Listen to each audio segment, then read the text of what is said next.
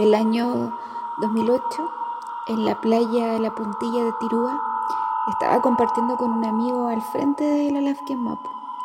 Cuando decidí recostarme y en ese mismo instante sentí una especie de susurro, soplido. Eh, es tan sutil que es como una voz delgada y delicada que me dijo un mensaje que aún no puedo compartir, quizás más adelante.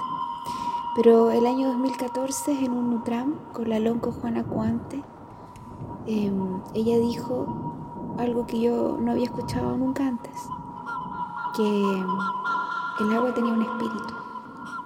Cuando ella lo dijo, yo me emocioné mucho y sentí ganas de llorar, pero me dio un poco de vergüenza. Entonces traté de secarme la lágrima y cuando lo hago me doy vuelta y vi que toda la gente estaba lagrimeando igual que yo, como emocionados o emocionadas.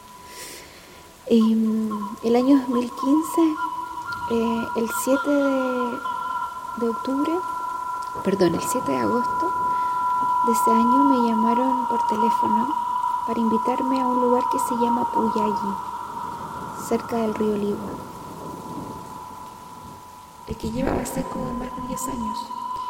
Ese mismo día que me llamaron a mí, ocurrieron dos hechos sincrónicos. Uno, que se hizo una rogativa en la calle con niños y niñas para pedir que lloviera, y otro de que un montón de nietos de los que fueron alguna vez los inquilinos se concertaron y decretaron limpiar el parque que estaba abandonado hace años. Lo hicieron con tal fuerza y vehemencia que esa noche comenzó una tormenta eléctrica de tres días que logró recuperar el agua del río y llenar las lagunas que estaban secas. Desde ese día hasta ahora llevo años investigando lo que llamo la memoria del agua.